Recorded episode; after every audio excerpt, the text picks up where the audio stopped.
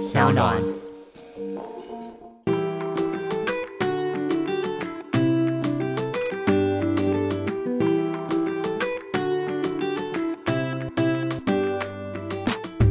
欢迎回到 Ivy 爱公威，今天呢邀请的是啊，真的是大家期待他非常非常久，终于要出新专辑的安普，我们欢迎你。海比你好，大家好，我是安普。听说你出道二十几年了，对耶，真的，对我都变溥仪了。我觉得其实应该不陌生的是，你曾经在中间休息了三年时间，然后再接着算是忙着制作，然后忙着音乐，然后在疫情的这两年，是不是筹备了这张专辑超过你本来的预期的时间？就原本其实跟制作人想说，我们其实用玩闹的方式，把这个青春期留下来的作品，就是做一次类似隔了很久以后的重新演绎。然后，但是就马上遇到疫情，然后所以那个过程变得奇异的漫长，以至于我们其实又中间其实觉得啊，既然这个时间拖很长，就必须要。慢慢来的时候，就开始加入更多想法，然后讨论更多唱法的问题，然后什么什么，整个制作其实就开始变得细致复杂。细致我觉得很好，对，但就变得复杂的，然后复杂一点，一录就给他录了两年，两年半的制作时间，大家应该非常非常期待。这张专辑叫《九五二二》，可以跟我们分享一下为什么它是这个名称吗？我想了半天耶，后来觉得，因为其实。我会希望这十六首歌最后其实比较像是，也可以变成别人生命中的一一个密码。嗯，这十六首歌它各自藏了，不管是青春期，然后到我怎么长大，然后其实到现在怎么用一个女人的方式再重新去把它们全部兜起来。我觉得它穿越了。就是二二十二十七年的时空，然后我觉得这是一个比较少见的内容，非常少见，因为这些十六首歌据说都是你青春期写的嘛。对，它是我十四到十七岁那三年中的作品，几乎都是。如果让你现在去形容那个青春时的自己，你会怎么样去说这样子的一个人？就是太老实了啦。老实对，如果有机会再见到那个小女孩，就会跟她说：“你太老实了啦！你以为大家都很炫，大家都没有啦。然后你以为就是你听到的所有东西，大家都很有定见了，也不是啦。因为人生好长，还会发生很多事。然后其实每个人都不一样嘛。老实里面带着单纯跟带着执着吗？我以前到现在都有有一个面向是。知道或者是感觉到一件事情其实值得做，就会闷头去做。当然，那个闷头不是说钻牛角尖，而是我会全心全意的去做。但这就是我青春期可能最大的困扰，就是对你来说是困扰。我永远都很认真在做一个别人说其实可以怎样做，或是这样去做这件事是好的，我就好认真做。做完以后回头发现，哎，其实大家已经解散去吃冰了。所以是包括创作也是这样子嘛？音乐的。创作可能更私人一点，就是每天在那里写自己押韵的歌词，练押韵，然后你就写写了个五千首、八千首。对，可是那是因为曾经有人跟你说作词作曲很酷、很炫，这样子吗？也不是耶，我只是国中的时候一开始试着写一个押韵的歌，嗯，然后我记得那时候学校有一个老师，只是淡淡说了一句，他说。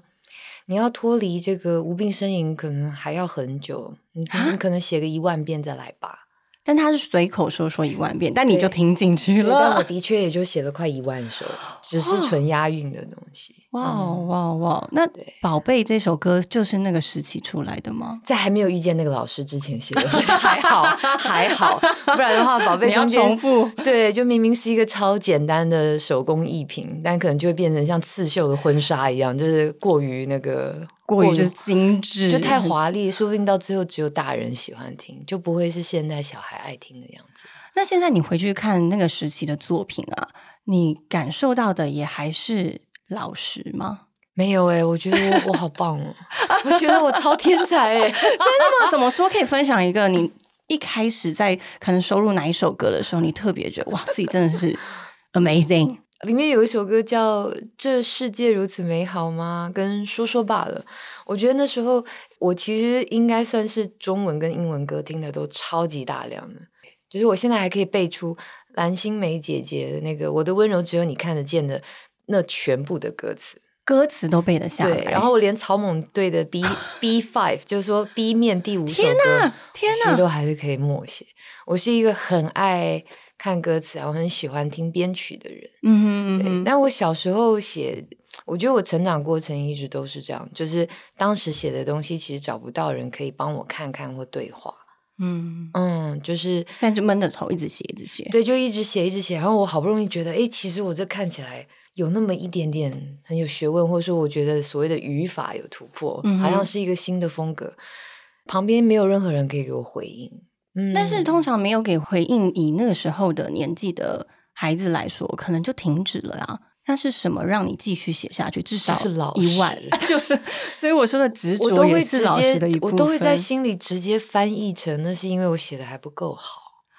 哦。但是你看自己的作品，不会觉得说，我觉得得很棒，所以我要继续写。应该是就是我每一次都会有，哎，我觉得其实这首歌其实写的不错，它应该有达到我的水准，而且其实我觉得他在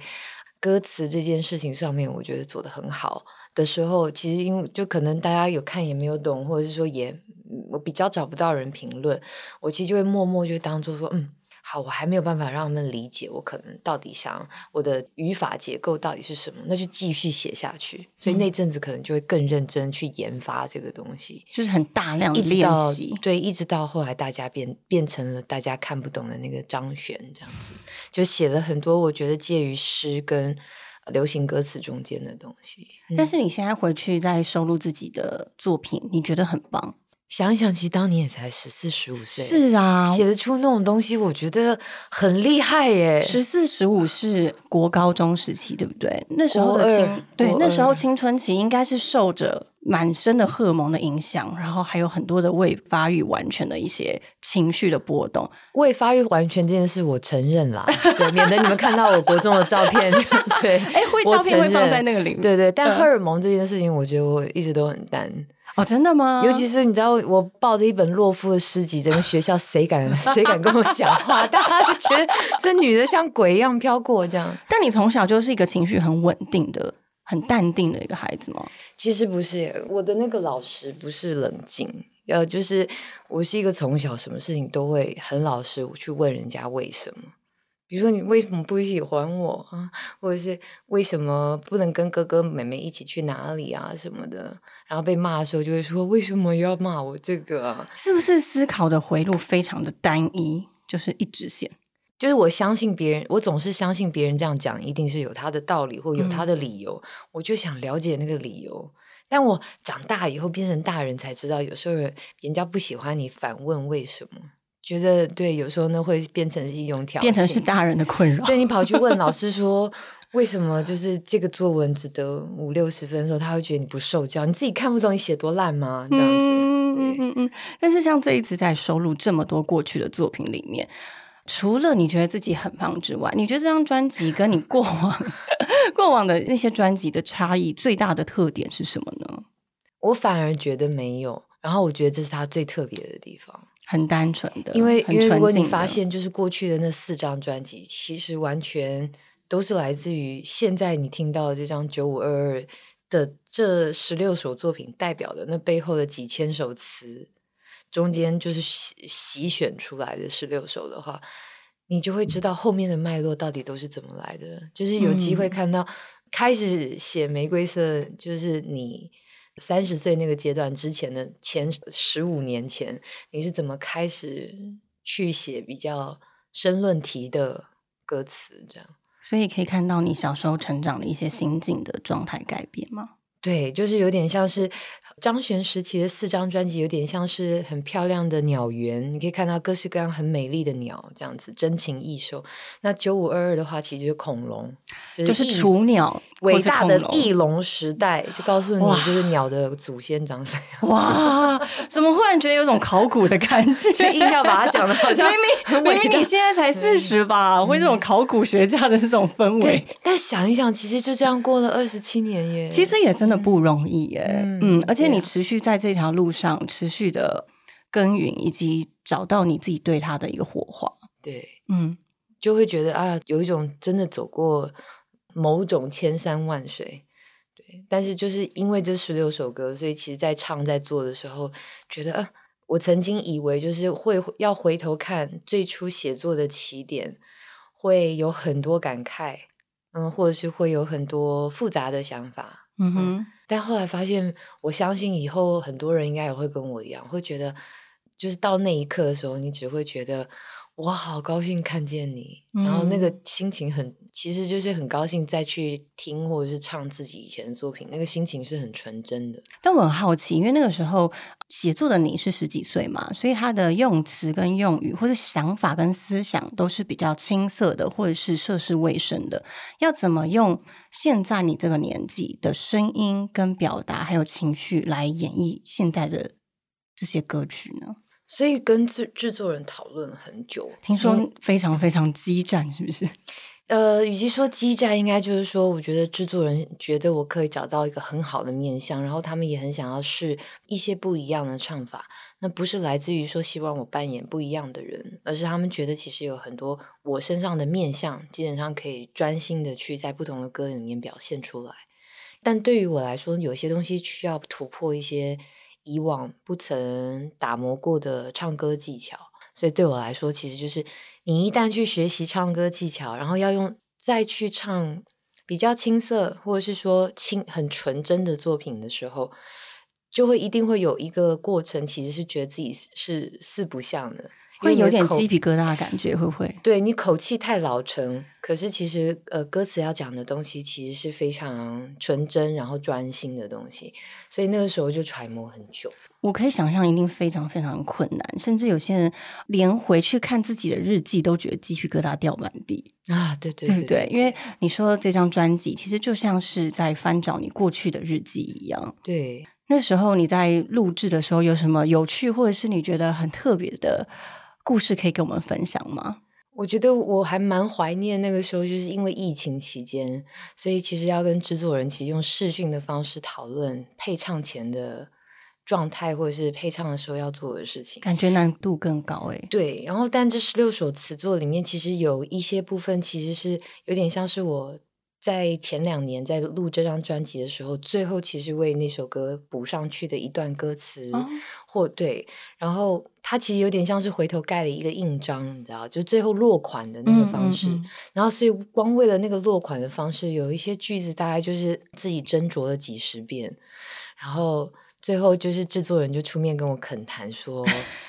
对，这真不要再执着了，真的太炉了，真的太炉了。对，所以可能这张专辑可能是一年可以结束，但花了两年半嘛。对，我们原本想说，其实用五个月超帅气的结束，就做了个两年。对，应该不止疫情的关系，可能也是因为这张专辑它是穿梭二十七年的各种点滴，是这么这么难的制作吧。然后，所以其实要很谢谢，就是何心碎莎莎跟那个黄小珍，如果不是他们两个，知道就是够爽朗，但是女性思维又很细腻，嗯，我觉得根本无法整理这么庞大的脉络，嗯嗯嗯，因为这一次呃的专辑对你来说是你重回歌手的身份嘛，你觉得这样子的感受对你来说是熟悉的呢，还是新鲜的？其实我觉得这张专辑很有趣，它其实处在一个非常随缘然后尽力的状态。嗯，就是有事找事做，然后试着把它做，在这个阶段回归初心，做得更好，哪怕是企划或宣传的概念。嗯，因为这张专辑之前，其实我过去这五年在做另外一张专辑。然后那张专辑其实不断的实验录音的方式在失败，在失败，在在写，在失败，所以那张专辑到现在都还没做出来。希望明年发得了这样。啊，所以那一张专辑五年了都还没有做出来。对，然后反而是这张九五二二这张专辑，其实中间就是做到一个段落。其实，在疫情开始前，我刚好动念想说，我做我自己那张专辑，其实已经到了一个。快 GG 的状态，瓶颈了，没办法往前。我就觉得我一定有盲点，不管是太执着，或者是太不敢去碰哪些面相。嗯，然后我觉得其实我我一定要跟我自己说，呃，做音乐不要为了像什么样的自己，这件事只会越来越不自由。就算那样比较帅，嗯，然后所以其实就在跟小珍他们讨论的时候，我就说，哎，其实我想要空一段时间做这十六首歌，就是在我的生命中回去探望一下我自己吧。嗯嗯嗯，所以反而是现在这张专辑先出来对耶，嗯是不是也是因为心态比较佛系一点，比较随缘一点，反而这张专辑对你来说是一个不管怎么样，就像你一开始说，你就是想要快乐的做这张专辑，这种感受，所以才不会压力这么大。那我觉得我们，我非常认同你说。不管怎么样，都是你在做你自己的样子嘛。嗯等于是不管是呃回去找你自己，或是现在在人生中，可能你有一些新的身份、新的变化，其实做自己这件事情，是不是一直以来我们很想要去追求，但是又受困于现实，很难去达到平衡的一件事呢？我觉得我在我生命中几个比较特殊的角色，或者是比几个很重要的阶段，都一再的体会关于这个做自己不可得这件事。怎么说？你一旦对于自己有一个概念，这件事就是不可得的，你永远做不了自己的。理解？嗯，嗯然后因为你会不断的就是你的生命中会涌入像顾客般一样跟你讲说，哎，你觉得你自己是这样，然后就来挑战你这件事。就很像 Google 评价，会一直有人在评论你，对，或者是对，或者是不管是利用你认知的你自己，或者是伤害你觉得你很努力在维护或经营的自己，所以做自己不可得。嗯但我反而觉得，其实就是在经历结束婚姻跟带小孩的这个阶段，我反而觉得，我觉得我从小到大比较佛性一点点，比起来，我现在比较魔性一点。现嗯在反而更魔性。自从当妈妈以后，其实我觉得我反而变得比较魔性。这句话我真的在爱公卫的所有很多访问，从不管是职场的女性转为母亲，或者是她在各个异能界非常的发光发热，转为母亲了以后，每一个人只要切换到母亲的角色，都会说我现在变得很魔性。到底为什么？因为你不是发现你别无选择，而是你发现这才是当女人在这个世界上你最需要的选择。可以再跟我们分享就是不要？不要退让。你你其实不管身为母亲，或者是身为自己还想当的一个女人，然后包括是你是一个什么样的女人，然后于是你心里面希望能够把妈妈做到什么程度、什么样子，这件事情你只要呃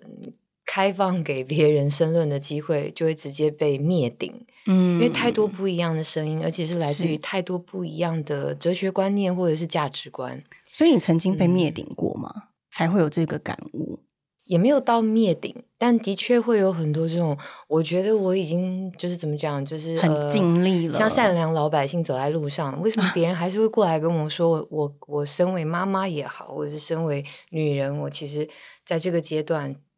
既然选择了婚姻，或既然选择了结束婚姻，既然选择了生小孩，既然选择了养小孩，就要走啪啪啪啪啪啪啪啪。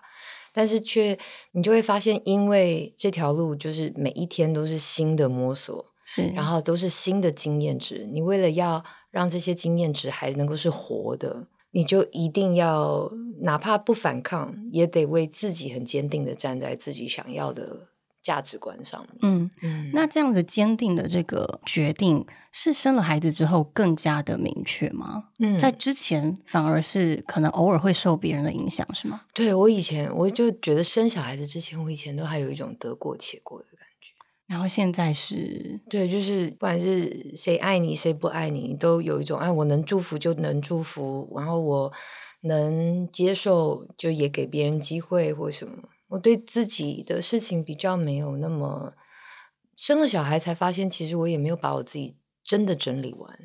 我也嗯我我觉得我可能跟大部分的女孩子，我们都是一样的。是我们其实，在不需要计较或者是不想计较的事情上，反而会很下意识的退让更多，比自己以为的更多。你觉得这原因是什么啊？因为我觉得蛮多女性其实都有这样的困扰。我觉得可能来自于我自己啦，我觉得来自于我们想要给太多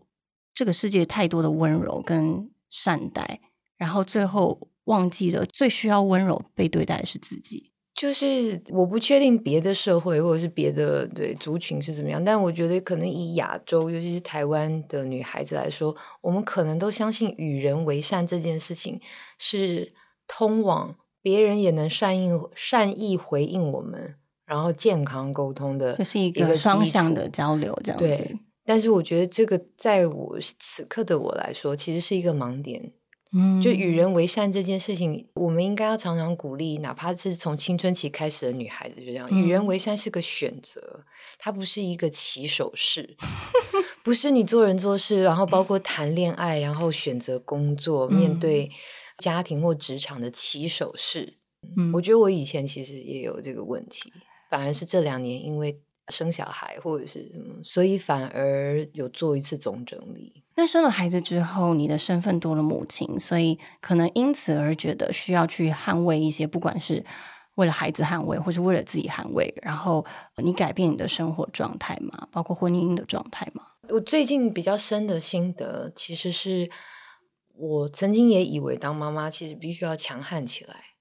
但我后来发现坚定就已经够强悍了。嗯有些事情不管我可以容得下讨论，但容不下缴获。嗯，对，你会开始分得很清楚哦，讨论跟缴获是两回事。你会更渴望好的观点跟你继续交流，或者对，因为你你会觉得那对自己跟孩子更重要。好像界限越来越明明确。对，对，但是对于刻意模糊对孩子的善意，或者是对孩子能带来的好事的那种言论，你倒是就是会非常坚定的，就是一个哦，或者是一个已 读这样子，或者是一个我不开 line 这样子，嗯哼，对的感觉。嗯，我曾经在一个报道上面看到说，你现在是用幽默的态度看待人事物一切。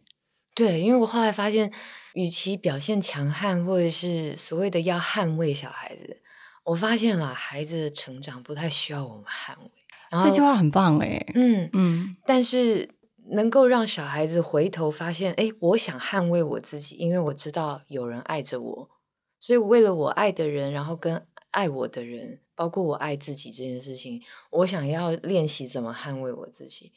嗯，那我觉得其实呢，对小孩子来说好像比较健康。嗯所以我其实现在陪小孩子那个就是慢慢成长，然后现在开始比较能对话或吵架，然后他也会去外面遇到很多不一样的事情的那个阶段，我觉得只要我能够保持笑得出来，完全笑不出来的时候，我能保持冷静，嗯嗯，不是冷漠，而是冷静哦。我觉得有一部分我就给了这个孩子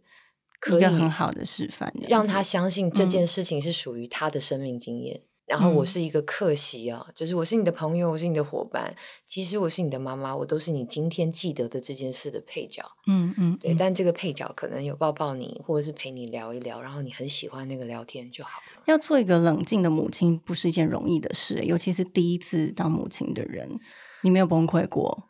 我还是有有几次，但是我也已经够肯定，就是说，就是带小朋友将近一千天，一千天里面有崩溃过三四次，我觉得只有三四次，我觉得很好少了哎、对非常少，非常少。我的结论就是，比起男人，小孩子真的小 case。小 case，对对对对对，可是说到这个，因为你也在一个呃，你在今年的演唱会的时候也跟大家公布你离开了婚姻这件事情嘛。嗯那我自己很好奇的是，你在媒体上面说，你觉得你的前夫是一个非常勇敢的男性，因为跟你选择共组家庭嘛。你现在翻白眼什么意思？因 为我很好奇，我很好奇这句话是什么意思？但该不会是公关要你说的吧？没有，是我真心诚意这样说，但是就是希望赶快说完就好了。嗯哼，嗯哼，也没有啦，就是就我觉得受限于有一部分大家认知我的角色，好像比较像是文艺痛，是不是？就是大家觉得我讲话其实都比较嗯嗯文言文，或者是比较文青感嘛。对我不会随便巴拉巴拉就 怎么样。我懂你意思，就是你必须要就是经过修饰，然后讲出一个大家就哇哦，对，然后但是你有意识到，其实，在跟你的隐私有关的事情上面，你你的修饰，不管有有是不是充满善意，对别人来就说啊，在这件事情上面，你还讲的云淡风轻，就是很虚伪这样。嗯因为你没有你没有让人家看到你掉不掉眼泪，对这件事情有没有情绪。嗯，那那你可能也没有足够的篇幅可以告诉大家说，其实，呃，你之所以选择修饰，最大的原因是因为其实不关别人的事，是然后你是给关心你的人做个交代，但是不关别人的事，最大的原因其实是因为这件事不只跟我有关，只要是跟另外一个人有关的，你都必须要更谨慎的拿捏一些，你可以为自己说跟。尽量不要因为说自己想说的，所以就影响了别人。是是是，所以那现在选择这样子的一个生活状态，好了，对你来说是一个，你现在是开心的吗？开心，开心，很开心，完全的开心。很开心。嗯但我觉得也是因为，其实就是这两年，其实我很感恩，就是即使是家庭，就是我的家人啊，或者是新生的小孩，或者是我身边的朋友，对于就是陪伴我一起照顾小孩这件事情，每一个人都给了我这个阶段新的友谊，嗯或者是呃新的一些讨论。这些事情，我觉得让我的人生变得很充实，是我从来没想过的。我想说，如果我没生小孩的话，我可能这辈子顶多就真的跟朋友一直聊哲学啊，聊一些，我也就是一直陪别人聊失恋啊，或者是什么，嗯没有嗯机会聊一些就是真的跟活着的感觉有关的事情。了解，了嗯，然后因为我觉得小朋友会直接刺激你对于生与死的价值这件事情，还包括活要怎么活才活得好。这些都是我们已经忘记的一件一些议题，对不对？对，或者是说一直想着自己要活得多好，往往其实才会让自己很忧郁。小孩也是啊，你希望什么都给他好的，反而让他的童年过得很不单纯。嗯哼，嗯哼嗯。那你可以跟我们分享一个你跟孩子最近你觉得自己觉得有趣或者好笑的一件事吗？他最近最每天早上起来就会说：“妈妈是蟑螂。哎，为什么？为什么？” 因为呢，我把我自己带小朋友的这两三年，我有空的时候，我就会整理一下哎小朋友哪个下个阶段快来啦，比如说衣要服吗？副食品要结束啊啦，然后什么呢？你会给自己做一点心理准备，然后去做一点功课，然后再见招拆招。然后呢，我就发现，就是因为我们家小朋友呢，据说是一个处女座，处女座，于是呢，我觉得我自己比较谨慎的地方是，我永远都会刻意的，当他身边那个，比如说他把自己衣服弄脏脏或什么的时候，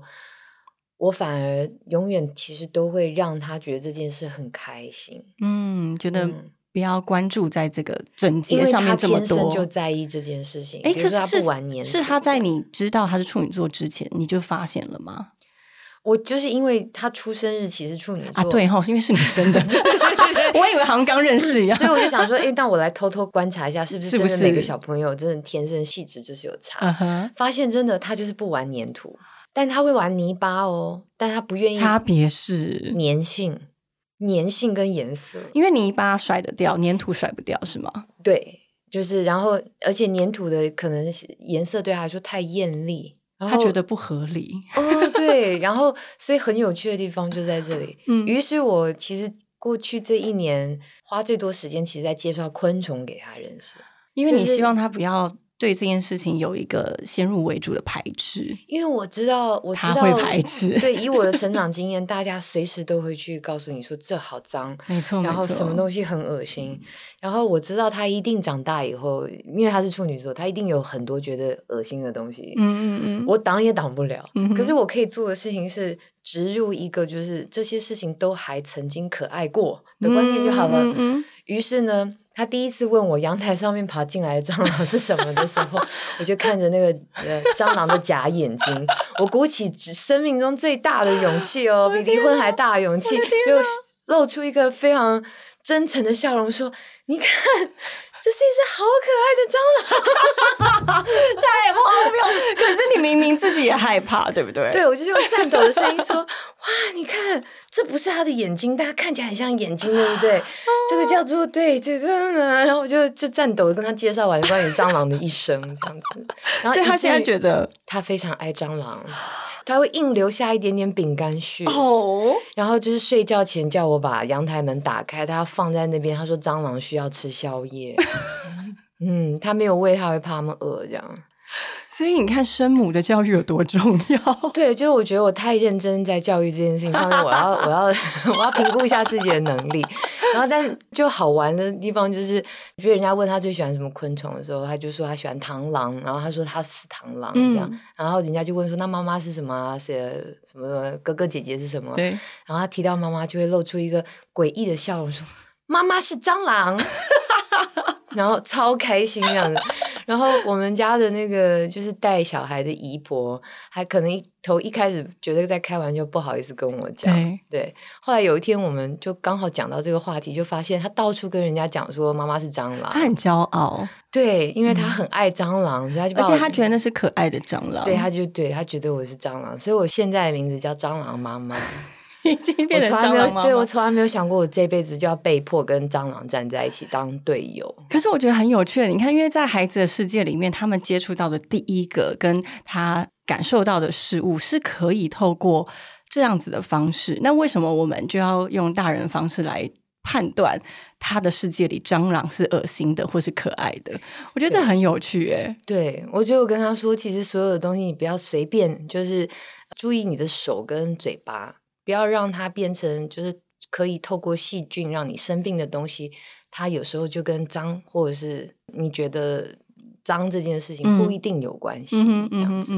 所以脏是卫生，而不是说哪一个东西就是脏的。对对，所以你花很多时间来避免他因为天生的处女座性格而成为的人生，这样子吗？主要是我觉得，其实因为呃，大家都会希望保护孩子，嗯嗯嗯，所以我就觉得，就是你会在公园或在任何一个地方听到小朋友会不断的接收别人说的很多话，只要说哦，你穿橘色好三八哦，他可能从此对于这件事情就就会有感觉了。嗯嗯他就会有一个感觉了，那所以我觉得我能做的事情就是先植入一些奇怪的概念，就是至少让他让他对的对对对，让他觉得这个世界还是有其他不同的观点的。对，或者是说，就是至少他如果他其实比如说可以跟昆虫相处的话，